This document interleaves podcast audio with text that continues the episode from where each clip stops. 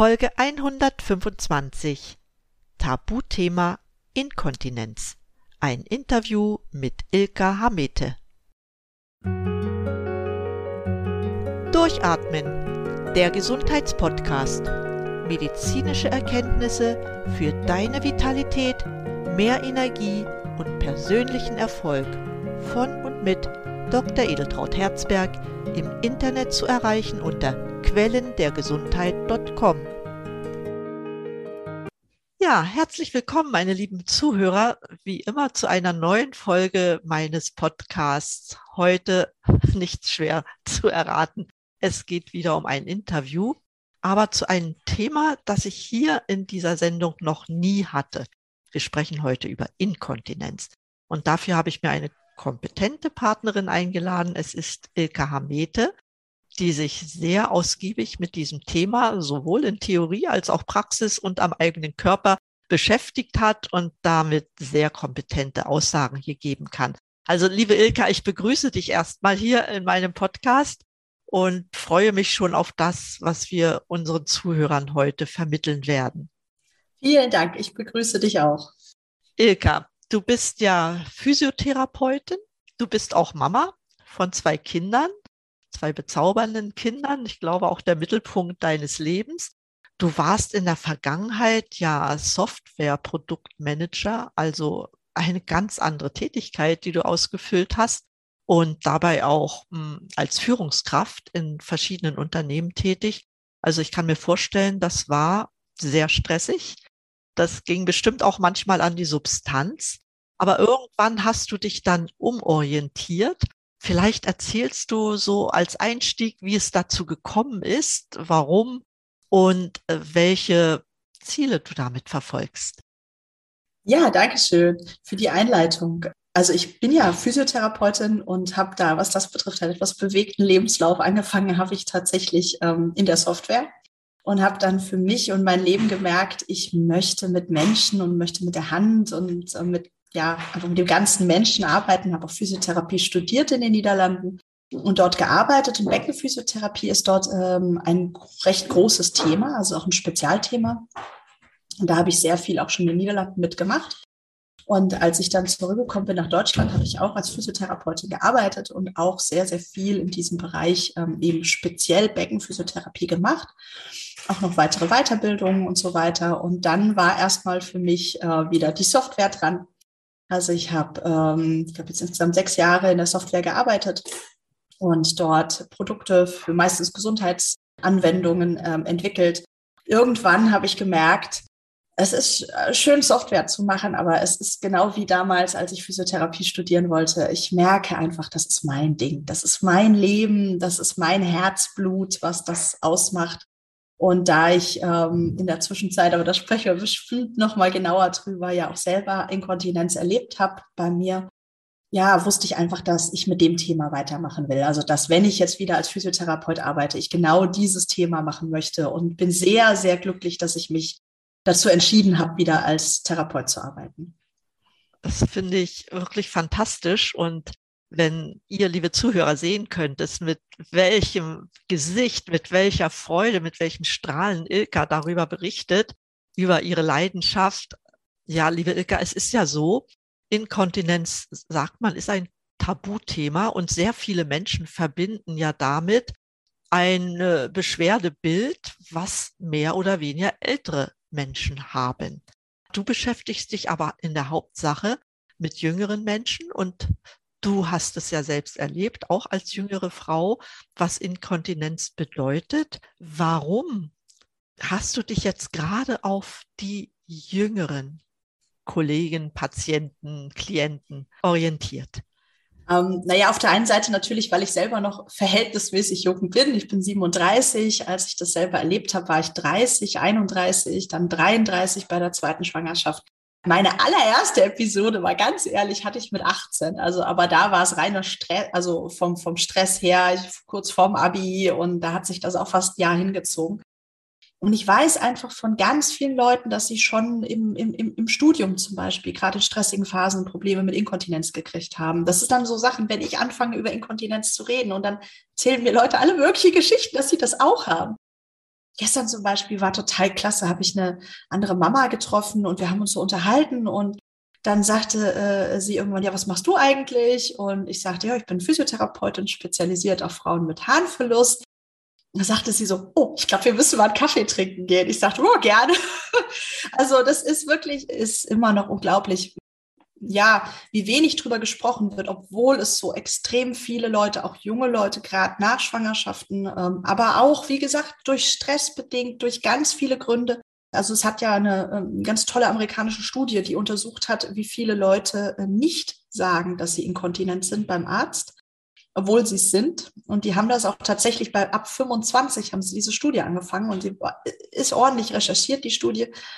Und die sagt, dass 50 Prozent, also über 50, ich glaube 53 waren es sogar, der Frauen, die bei, nicht beim Arzt sagen, dass sie inkontinent sind, dass die inkontinent sind. Also, und da muss man ja nochmal on top rechnen, die, die schon beim Arzt gesagt haben, dass sie inkontinent sind. Also es sind wirklich über 50 Prozent in dieser Studie, die äh, Frauen inkontinent sind. Und zwar ab 25. Und die Zahlen haben auch schnell zugenommen. Also klar, im 20er-Bereich sind es noch etwas weniger. Aber sobald man in den 30er-Bereich reingeht, würde ich fast so tippen, dass jede zweite bis dritte Frau auf jeden Fall inkontinent ist. Das ist wirklich ein Wahnsinn. Das hätte ich auch nicht erwartet. Aber es, so kommt es halt, wenn niemand drüber spricht ne, und es auch bei den Ärzten nicht anspricht. Und wir sprechen zwar jetzt über Frauen, aber ich glaube, wer davon betroffen ist, der weiß, es ist ein Thema für die Familie. Ne? Weil Fraueninkontinenz, da hängt ja auch Sex dran. Und äh, das darf man ja nicht vergessen. Und demzufolge gibt es da bestimmt auch viele Hürden und auch äh, Schamgefühle in der Familie, äh, ja auch in der Sexualität. Das kann ich mir wirklich gut vorstellen. Was meinst du denn? Du hast ja schon den Stress angesprochen. Was, was sind denn die Ursachen dafür, dass gerade auch so viele junge Menschen unter Inkontinenz leiden?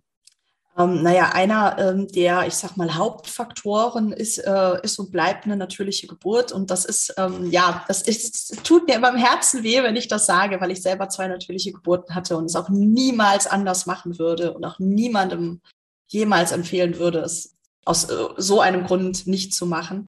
Aber tatsächlich sind viele Frauen, äh, die inkontinent sind, äh, passiert im Zusammenhang mit Schwangerschaft, äh, mit Geburt was nicht heißt, dass nicht eine Frau mit Kaiserschnitt auch inkontinent sein kann, aber tatsächlich ist die Rate der bei natürlichen Geburten etwas höher. Ansonsten äh, ist viel tatsächlich einfach Einfluss von Stress. Also ähm, Stress ist ein immer größerer Einflussfaktor, ähm, habe ich die Idee. Und gerade also in, also wenn man noch keine Kinder hat, nicht übergewichtig ist, kein Diabetes hat, dann ist das im Grunde einer der Gründe, Blasenentzündungen können natürlich noch dazukommen, die ähm, gerade so auch so eine Reiz- oder Dranginkontinenz machen können. Es gibt viele Gründe, ähm, mit Sicherheit Stress. Äh, Gewicht spielt mit. Also wir, wir wissen ja, dass wir alle immer naja, gewichtiger werden und ähm, auch das äh, und die damit zusammenhängenden Folgen Richtung Diabetes wirken sich ähm, negativ auf den Beckenboden und die Kontinenz aus. Mhm, das glaube ich schon da es ja nun hauptsächlich auch Frauen nach Schwangerschaften sind, gibt es denn auch Möglichkeiten bereits während oder sogar auch vor der Schwangerschaft vorzubeugen? Ähm, ja, also vorbeugen kann man immer, ähm, ob man es muss oder ob wie viel es bringt. Ähm, also ich kenne jetzt noch keine wissenschaftliche Untersuchung, die das spezifisch ähm, untersucht hat. Aber äh, klar, also zum Beispiel das, was ich mit den Frauen mache, der, mein Beckenbodenkurs, das kann man wunderbar jederzeit präventiv machen, egal in welchem Alter auch. Und dann hat man auf jeden Fall, man hat halt auch ganz viel Wissen dadurch über, über, über die Blase, über ähm, solche Probleme. Und das hilft einem auch, wenn es dann vielleicht doch so weit ist, dass man es einfach dann selber in den Griff bekommt, dass man dann gar keine äh, Therapie oder irgendwas mehr braucht. Klar, also ich sage jetzt nicht, jeder muss das machen oder irgendwas. Ich sage auch nicht, dass es jetzt irgendwie zwingend notwendig wäre. Aber positiv ist es auf jeden Fall. Was kann ich denn als Frau machen, um, sagen wir mal so, die Möglichkeit oder die Wahrscheinlichkeit einer Harninkontinenz zu verringern? Gibt es da Methoden, Möglichkeiten? Also einmal auf jeden Fall ein normales Gewicht zu haben. Also wenn man übergewichtig ist, eine Gewichtsreduktion hat, hat man schon festgestellt, dass das hilft. Äh, das gleiche gilt natürlich für Diabetes. Also jemand, der Diabetes hat und äh, umso besser der Diabetes eingestellt ist, desto besser. Das Diabetes greift ja auch äh, Muskulatur, Nervengewebe und so weiter an. Also daher ähm, sind das auf jeden Fall wichtige Faktoren. Äh, wenn man äh, ansonsten gesund, fit und normalgewichtig ist, dann äh, ist eine regelmäßige Bewegung empfehlenswert. Ja, also Extremsport kann dann auch wieder oder Leistungssport kann auch wieder sich negativ auswirken. Aber ein normaler, regelmäßiger Sport, sage ich mal, in Maßen, der ist auf jeden Fall förderlich. Ansonsten ähm, gibt es eigentlich nicht so krass viele Sachen. Insgesamt fit sein, Gesunde Lebensweise, ja. Ja, einfach allgemein gesunde Lebensweise, ja. Ja, oft ist es ja so, dass man nach dem Kaffeetrinken einen verstärkten Harndrang hat. Wie wirkt sich das auf die Inkontinenz aus? Naja, gut, wenn man schon inkontinent ist, dann kann das natürlich schon äh, den Reiz verstärken. Ähm, es gibt da auch verschiedenste Untersuchungen. Die einen sagen, es hat was damit zu tun, die anderen nicht. Also ich selber habe schon viele Frauen gehört, die tatsächlich gesagt haben nach dem Kaffee, ich lasse die ja auch, also für mich ist es sehr wichtig, dass die Frauen für sich selber bei mir herausfinden, was Einflussfaktoren sind. Denn nur wenn man weiß, was Einflussfaktoren sind, kann man damit umgehen oder kann man auch bewusst damit umgehen. Wer seinen Kaffee liebt, sage ich nicht, du musst ihn lassen. Du musst halt dann nur wissen, dass es sein kann, dass du danach etwas mehr musst. Das muss die Frau dann für sich selber entscheiden im Endeffekt. Ähm, aber wichtig ist, dass man es weiß. Und ähm, wer weiß, dass Kaffee für einen Einflussfaktor hat, der muss halt einfach gucken, ob das äh, es ihm, also einfach abwägen.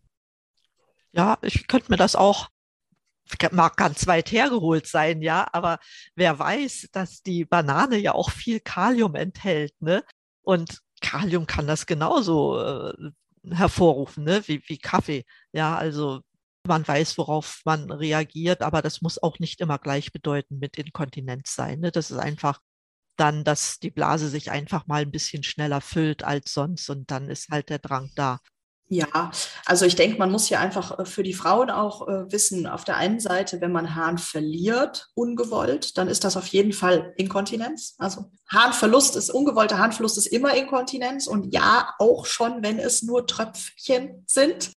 Und ja, auch schon, wenn es nur einmal in der Woche ist. Also tatsächlich, ganz viele Frauen versuchen sich das selber so ein bisschen die Augen zu wischen. Und das habe ich auch sehr viel und sehr lange gemacht. Vielleicht erzähle ich ja gleich nochmal ein bisschen mehr darüber. Ähm, aber ähm, also tatsächlich äh, ist es so, dass wenn man inkontinent ist, ähm, auch wenn es nur wenig ist, gerade in Phasen, wenn es dann Richtung Wechseljahre geht oder wenn man dann noch mal ein Kind kriegt, dass dann tatsächlich durch diese ganzen Veränderungen es auch äh, äh zunehmen könnte da macht dann, ich sag mal, gerade bei den Frauen, die nur selten und nur wenig verlieren, da würde ich auch schon ganz besonders sagen, ähm, auch wenn sich für die Frauen vielleicht mehr wie Prävention anfühlt als wie Behandlung, aber da ist es ganz wichtig, da ist meine ganz große Empfehlung, liebe Damen, ähm, ja, macht wirklich, macht was da dran. Und es gibt äh, mittlerweile einige äh, Therapeuten vor Ort, also in den, je nachdem, wo ihr wohnt, ähm, die sich darauf spezialisiert haben, geht bitte, das ist meine Bitte, zu einem spezialisierten Beckenbodentherapeuten, weil es ist hier in Deutschland noch ähm, nicht so, dass viele Rezepte ausgeschrieben werden. Das heißt, viele, ich sag mal, normale Physios sehen ganz, ganz selten Beckenpatienten, wenn sie sie überhaupt sehen. Und deshalb ist es auf jeden Fall empfehlenswert, einen speziellen Beckenbodentherapeuten da zu suchen. Und auch einen wirklich einen Physio oder Heilpraktiker zu suchen, weil es gibt einige, die das ähm, äh, die das ohne die Ausbildung machen. Aber das ist einfach unglaublich wichtig, dass man da eine gute Ausbildung hat. Ja, das glaube ich schon. Aber nun hast du uns auch auf deine Geschichte neugierig gemacht. Erzählst du sie uns? Ähm, also ich hatte ja schon gerade angeschnitten, meine erste Episode hatte ich mit etwa 18 vor meinem Abi und das war so diese typische ähm, Dranginkontinenz. Also da sitzt du dann im Unterricht und musst unglaublich dringend aufs Klo und fragst dich, ob du jetzt schon wieder aufstehen kannst. Also das war mir immer sehr peinlich und damals hatte ich auch noch keinen Verstand davon, aber wusste ich nicht, was das ist und habe mich geschämt und äh, es ist ja als Jugendlicher wirklich also katastrophal. Ich hatte gerade meinen ersten Freund, da kommen natürlich so Gedanken, oh mein Gott, vielleicht habe ich eine Krankheit. Und im Endeffekt war ich dann doch irgendwann beim Gynäkologen und er sagte, nö, keine Krankheit. Dann musste ich zum Urologen äh, um mal zu gucken, ob alles okay ist mit der Blase. Das war an sich okay. Und der hat dann halt nur gesagt, no, ist halt Dranginkontinenz. Ich glaube, er hat mir auch noch ein Medikament gegeben, aber das hat nicht irgendwie, also war für mich nicht der richtige Weg, aber ähm, Überraschung, Überraschung, hatte ich mein Abi in der Tasche, war auch die Inkontinenz wieder weg. Also äh, das war da ganz typisch stressbedingt. Und ähm, dann war eigentlich lange Ruhe und äh, ich war ja auch, äh, hatte ja dann auch meine, äh, mein Studium gemacht und meine Weiterbildung und so und kannte mich mit dem Thema ganz gut aus. Und war dann nach meiner ersten Schwangerschaft tatsächlich auch inkontinent. In, in der Schwangerschaft nicht. Manche haben das ja schon in der Schwangerschaft. Ähm, aber ich hatte das dann erst nach der Schwangerschaft. Und da muss ich sagen, hatte ich selber ganz, ganz großes Glück, dass ich ähm, schon lange Barfußläufer war oder mit Barfußschuhen und ähm, damals auch schon für mich den Zusammenhang kannte ähm, oder beziehungsweise wusste, dass das generell gut ist für den Körper und das dann nach der Schwangerschaft auch langsam wieder aufgebaut habe. Und beim ersten Kind hast du da ja noch Zeit für und dann bin ich viel spazieren gegangen und das hat sich tatsächlich sehr gebessert. Und ich habe auch wirklich nach Spaziergängen immer wieder gemerkt, dass also Stück für Stück das besser wurde hatte aber noch nicht so ganz den, ähm, also ich wusste, dass es gut ist, aber den exakten Verband mit dem Beckenboden, das habe ich erst später dann eigentlich ähm, gelernt für mich, wie extrem einflussreich die Füße auf den Beckenboden sind. Ähm, und dass ich mir da im Grunde selber geholfen habe damit. Und dann war es auch wieder weg nach ein paar Monaten. Ähm, ich denke so vier Monate oder so, drei, vier spätestens. Und das, da war ich sehr happy und dann kam halt die zweite Schwangerschaft und da hatte ich, glaube ich, auch schon in der Schwangerschaft noch ein paar Probleme, aber das weiß ich nicht mehr ganz genau. Und dann spätestens nach der Schwangerschaft war natürlich die Inkontinenz wieder komplett da. Und äh, ja gut, da hatte ich aber zwei Kinder und ich hatte einen Job und ich habe meinen Job geliebt und ähm, also ähm, habe halt versucht, mich so viel wie möglich um alles zu kümmern. Und mein Mann war zum Glück zu Hause, hat sich ganz viel um die Kinder gekümmert. Aber gut, als Mama wollte ich natürlich auch dabei sein. Und so, ähm, ja, hatte ich erstens viel um die Ohren und zweitens ähm, keine Zeit zum Spazierengehen. Und, oder kaum. Und da habe ich halt dann wirklich gemerkt, es ging nicht weg.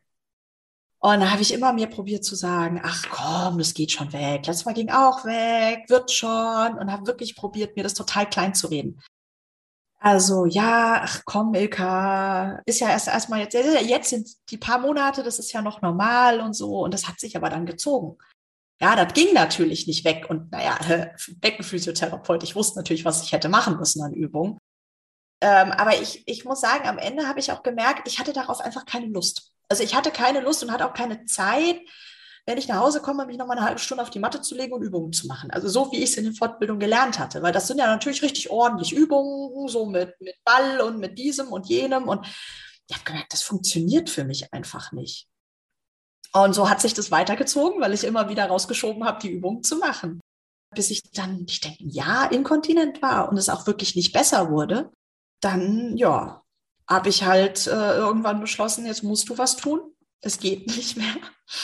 Und habe dann aber ähm, einfach angefangen, von, von dieser Idee von dem Barfußlaufen her, einfach Sachen, Übungen mir zu überlegen, teilweise neu zu entwickeln, teilweise abzuwandeln, die ich einfach in den Alltag integrieren kann ja, damit habe ich dann im Grunde auch mein Trainingskonzept entwickelt. Also das, was ich mache, ist sehr, sehr anders als normales Beckenbodentraining, obwohl ich jetzt auch schon viele Studien eben gefunden habe. Deshalb nenne ich es auch wissenschaftlich basiert, weil es gibt dazu Studien, die eben zeigen, wenn du andere Muskulatur äh, bewusst trainierst, dann äh, wird der Beckenboden mittrainiert.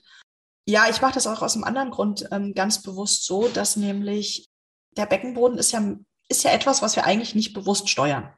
Genau so ist es, ja. Ja, also der sollte funktionieren. Und es ist ja auch gar nicht so unbedingt, dass bei den Frauen der per se zu schwach ist, sondern er ist häufig eher, eher verkrampft, sage ich mal. Ähm, und dann muss man ihn einfach in die Funktion zurückbringen. Also dieses typische, bitte, liebe Frauen, macht nie nicht dieses, dieses irgendwie Tampon hochziehen oder sowas, was man da zum Üben machen soll, weil das sorgt nur dafür, dass er vielleicht etwas stärker wird, aber dadurch funktioniert er nicht besser und dadurch sorgt es eher dafür, dass die Verkrampfung noch mehr wird. Mhm. Und ähm, genau, also das kann ich einfach kann ich einfach nicht empfehlen. Ähm, aber es gibt ganz, ganz viele andere tolle Übungen, ähm, nicht nur bei mir, auch bei anderen Therapeuten. Ich habe ja, wie gesagt, da ein sehr spezielles Konzept, einfach weil ich sage, ich trainiere den Beckenboden rein in seiner Funktion. Also ich lasse den, die, die Frauen ähm, verschiedene Dinge machen, Übungen, also in den Alltag integrierbare Übungen, sowas wie Luftballons aufpusten. Am Anfang ganz leichte, die schon vorher mal aufgepustet waren, dass man das schafft ohne Harnverlust. Und dann halt immer schwerere Luftballons. Aber das ist etwas, was man, also den Luftdruck halten zu können, ist etwas, was man ja auch im täglichen Leben mal braucht. Äh, und andere Übungen, die man im täglichen Leben braucht, mache ich mit den Frauen. Aber so abgestimmt, dass sie eben den Beckenboden dabei trainieren. Das, das funktioniert gut, soweit in meiner Erfahrung, auch von meinen Patientinnen bisher. Was anderes kann ich da, darf ich ja auch gar nicht sagen äh, in genauerer Ausführung. Aber ähm, also ich habe ich hab selber das, ähm, das Gefühl, dass das, eine, dass das eine gute Herangehensweise ist. Und es ist halt vor allem für Frauen eine sehr praktikable Herangehensweise, weil man es in den Alltag integrieren kann. Genau, das finde ich auch sehr wichtig, weil alle Therapien, für die ich zusätzlich irgendwo extra eine halbe Stunde mir abnehmen muss von meinem, in meinem Tagesgeschäft, das hindert gerade Frauen daran. Ne? Aber wie gesagt, was man im Alltag integrieren kann, gilt für vieles andere auch. Das macht man dann auch, ne? weil man nicht so viel Zeit braucht. Ich habe jetzt an deiner Geschichte bemerkt, du bist ja so, du hast ja gesagt, ja, das wird schon, das wird schon weggehen. Also du hast eine fantastische Einstellung zu dem ganzen Problem gehabt. Ne? Aber generell welche Rolle spielt denn überhaupt die psychische Einstellung der Patienten, deiner Klienten für die Wirksamkeit der Therapiemaßnahmen? Also man muss es als erstes mal wollen und man muss bereit sein, ähm, Übungen zu machen. Also das merke ich ganz klar, wenn die Übung, wenn man die Übung nicht macht, dann kann äh, ja, da kann halt auch nichts wirken am Ende. Ähm, ansonsten habe ich persönlich gemerkt, aber da habe ich keine Studien zugefunden, das ist leider sehr wenig untersucht, dass dass es halt tatsächlich auch so eine psychosomatische Sache ist. Also wenn ich mich in meiner aktuellen Situation nicht wohlfühle, dann ist das auch so ein bisschen ein Ventil, diesen Stress eben mit rauszulassen. Wie gesagt, ich hatte es pur durch Stress mit 18. Also irgendwo scheint der Stress eben einen großen Einfluss zu haben. Ich mache deshalb ganz, ganz viele Entspannungsübungen in meinem Programm, weil ähm, die immer so sind, dass sie sowieso noch mal zusätzlich auf den Beckenboden wirken, aber die reine Entspannung, die man dabei macht, habe ich persönlich das Gefühl, ähm, dass es auch schon viel tut. Einfach an der Gesamtverfassung. Und wenn die Gesamtverfassung sich verbessert, dann ähm, ja, es ist, wie gesagt, nur Gefühl, keine wissenschaftliche Studie, aber dass dann wirklich da auch ähm, viel passieren kann. Ja, das glaube ich dir gern, weil das Gefühl trügt einen ja nicht und nicht immer muss eine wissenschaftliche Studie da sein, damit etwas wirkt. Ja, ich sage immer, wir, wir haben ja alle unseren Vagusnerv unseren Entspannungsnerv. Und wenn der nicht richtig funktioniert, und viele wissen auch gar nicht, dass der ja eigentlich zwei Anteile hat, ne? wenn man den stabilisiert, den Vagusnerv, dann hat man natürlich auch viel getan. Da spielt die Psyche, Psychosomatik natürlich eine, eine entscheidende Rolle mit. Und das Wollen. Und das Wollen und, und vielleicht noch ein wichtiger Faktor, die Regelmäßigkeit. Ne? Also nicht mal ein, zwei Tage machen, dann setze ich mal wieder aus und dann fange ich wieder an, dann kann ich natürlich auch keinen Erfolg erzielen. Ja, das ist wie Zähneputzen. Also meine, äh, meine Übungen sind ganz bewusst eben dadurch, also dadurch, dass sie in den Alltag integrierbar sind, sind sie so, dass man es wirklich jeden Tag macht. Im Grunde auch mehrmals täglich, eben dann immer für eine Minute oder mal für ein paar Sekunden und so weiter.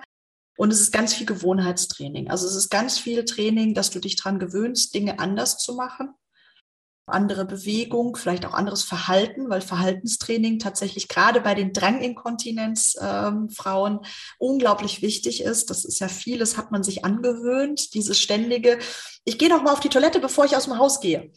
Damit gewöhnt man sich was an der Blase, weil die Blase ist lieb und klug und die redet gerne mit uns. Und wenn wir ihr immer sagen, du musst dich schon bei einem bestimmten oder ja, ich entleere dich bei einem bestimmten Stand.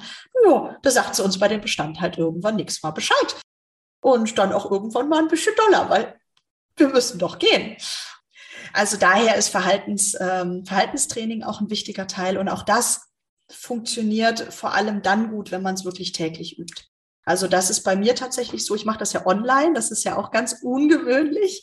Ähm, aber hey, ich komme aus der Softwarewelt und für mich ist das sehr naheliegend. Und bei mir ist es also ein Online-Training, was die Frauen einfach auf ihr Signal kriegen, also ihren Messenger wie WhatsApp, nur der ist ein bisschen datenschutzsicherer. Und dann bekommt man da jeden Tag von mir Nachrichten und kann auch Fragen stellen und so weiter. Und die Übungen sind so erklärt, das bescheinigen mir meine. Mein erster Kurs läuft ja jetzt gerade auch als wirklich als Signal-Kurs.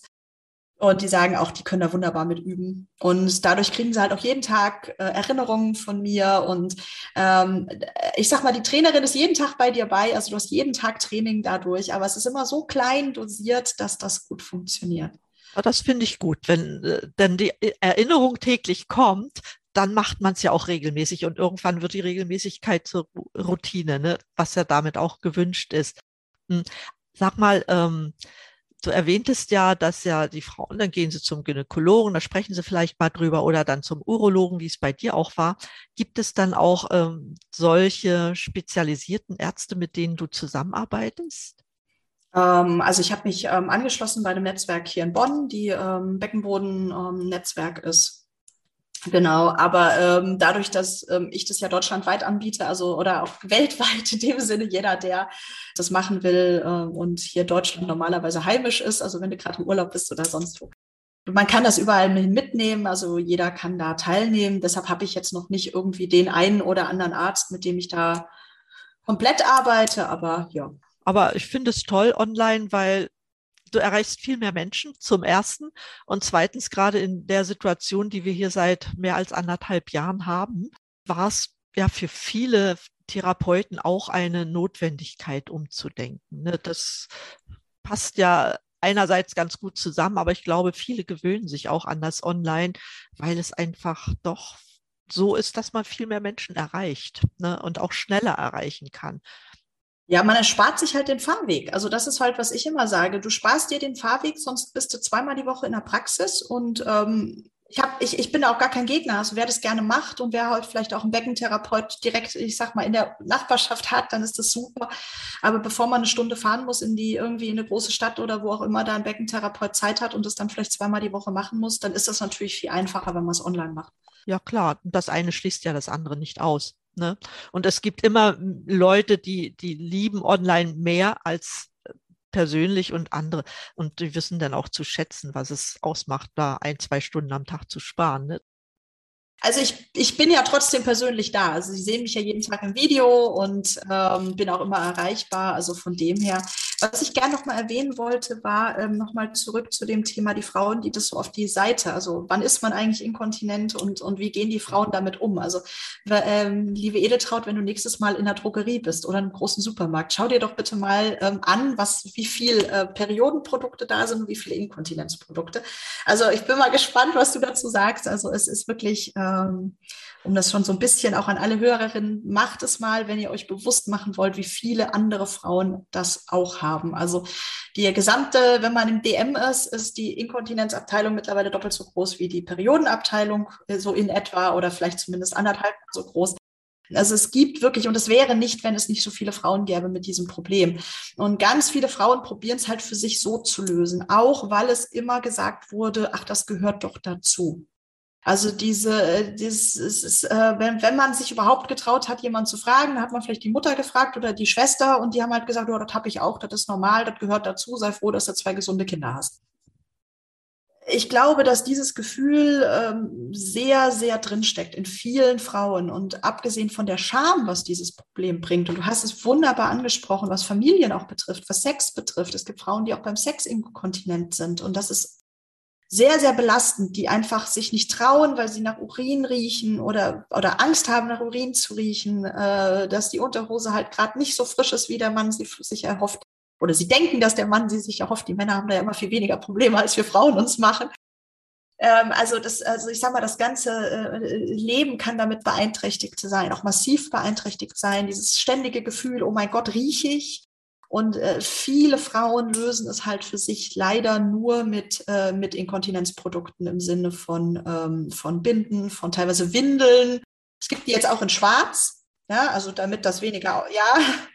Also ich will halt gerne generell dieses Tabu brechen. Dafür mache ich das, dafür freue ich mich auch hier über das Interview und dass mal drüber geredet wird, aber dass vor allem auch deutlich gemacht wird, dass ähm, es äh, möglich, für sehr, sehr viele Frauen Möglichkeiten gibt, mit Hilfe von Training eben ähm, das zu verbessern. Und die Deutsche Gesellschaft für, ähm, von Frauenärzten, die empfiehlt das ja auch grundsätzlich erstmal Training. Natürlich sollte man erstmal zum Arzt gehen, sich untersuchen lassen, aber dann ist Training ähm, also wirklich die erste Wahl dort. Und da kann man wirklich viel machen. Ich finde es fantastisch, dass du das machst und für mich und ich glaube auch für viele andere der Zuhörer jetzt verständlich, es betrifft Frauen fast in jedem Alter. Ja, und deshalb ist es auch ein großes Thema, ob ich jetzt nach Schwangerschaft jetzt verstärkt inkontinent bin oder ob ich in der Postmenopause inkontinent bin. Es ist für alle ein belastendes Problem. Und man sollte, ich bin auch ein ganz starker Gegner davon, das nicht mit Tabletten lösen. Ich weiß, dass es da Mittel gibt, die auch teilweise von Gynäkologen verschrieben werden, abgeleitet aus, hm, sagen wir mal so, das sind ja meist Mittel, die als Antidepressiva wirken, beziehungsweise Anticholinergika sind, die man nimmt, um bestimmte Zuckungen im Körper zu beseitigen, was auch bei Inkontinenz wirkt. Aber davon halte ich nichts. Erstens Nebenwirkung und zweitens, es ist das Problem nicht gelöst. Das denke ich, da ist deine Herangehensweise eigentlich die optimale. Und du hast jetzt schon so viele Tipps gegeben. Wenn du das jetzt mal zusammenfassen würdest, welche Tipps würdest du denn Frauen geben, einschließlich dem, dass sie sich einen Therapeuten suchen sollen, um etwas gegen ihre Inkontinenz zu tun?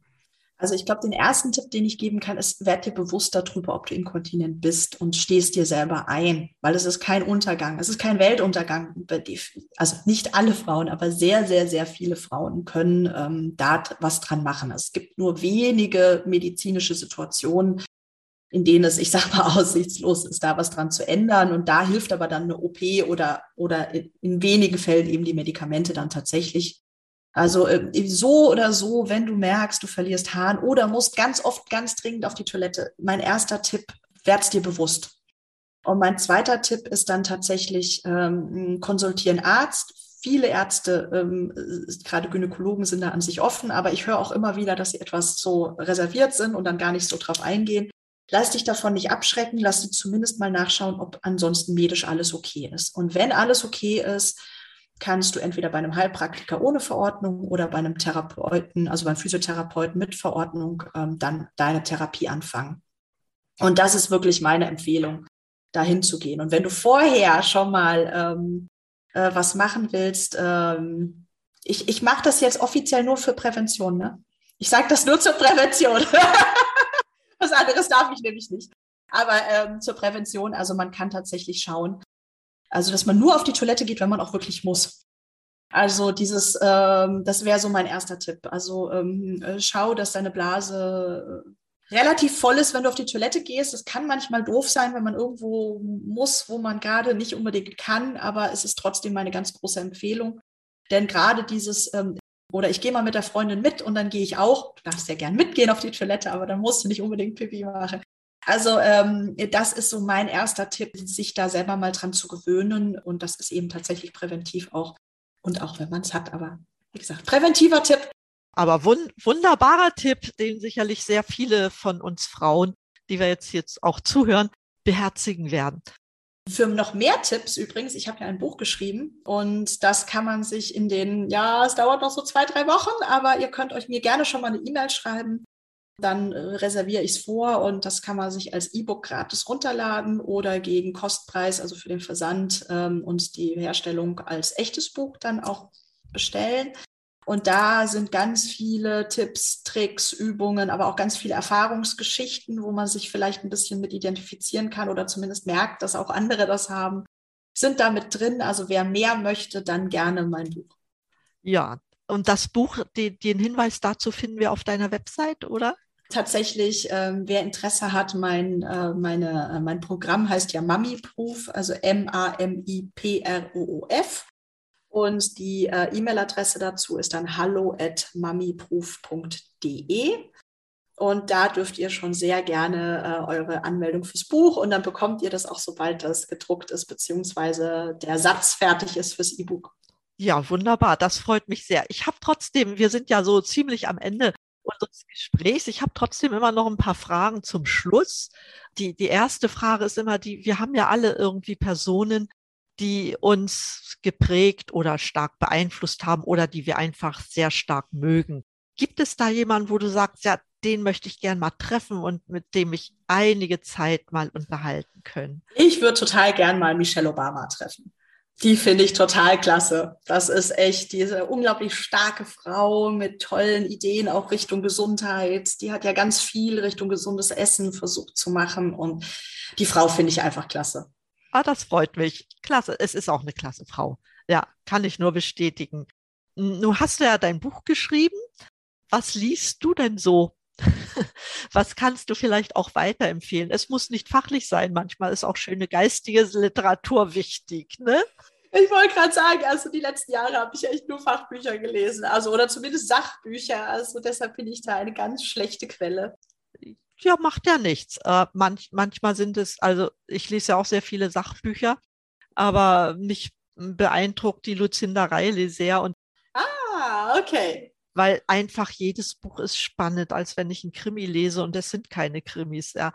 Aber äh, Sachbücher gehören zu unserem Leben dazu, na klar, gerade wenn man als Therapeut auch tätig ist. Ne? Das. Und gibt es für dich so einen bisher noch unerfüllten Lebenswunsch? Ich meine, du bist sehr, sehr jung, du darfst noch sehr viele Wünsche haben, aber einer, der so jetzt naheliegend wäre, den du dir erfüllen möchtest. Ja, tatsächlich als Unternehmerin durchzustarten. Also das ist mein, das ist mein Ding. Ich habe jetzt viele Jahre äh, angestellt gearbeitet, natürlich. Also mein Traum ist tatsächlich jetzt, das Unternehmen wirklich, äh, ja, zum Erfolg zu bringen, einfach weil ich weiß, wofür ich es tue. Weil ich einfach wirklich weiß, wie unglaublich viele Frauen da draußen sind, deren Lebensqualität sich verbessern könnte, wenn sie was daran tun. Und deshalb schon einfach, um dieses Tabu zu brechen, um drüber zu reden, damit Frauen einfach nur wissen, wie gesagt, egal ob sie nachher bei mir das machen oder woanders, Hauptsache, sie wissen, sie können was machen und man kann darüber reden, man kann auch vielleicht mit seinem Partner dann drüber reden,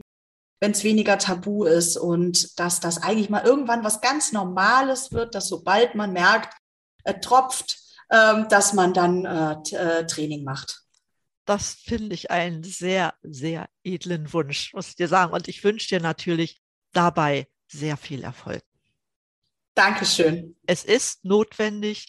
Und wenn sich jemand so engagiert wie du, dann hat er den Erfolg schon mal gepachtet und auch verdient. Und ich drücke dir ganz, ganz herzlich die Daumen dafür. Vielen lieben Dank. So, jetzt wende ich mich nochmal an unsere Zuhörer.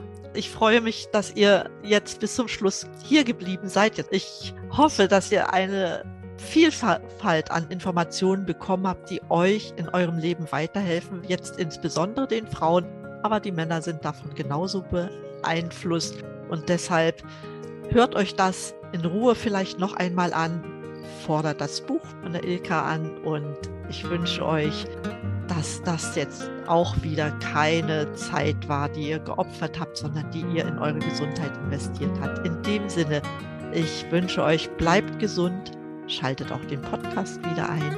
Und für die Ilka sage ich vielen Dank, dass du hier warst. Und alle gemeinsam atmen wir richtig durch bis zur nächsten Sendung. Eure Ilka und eure Edeltraut. Tschüss.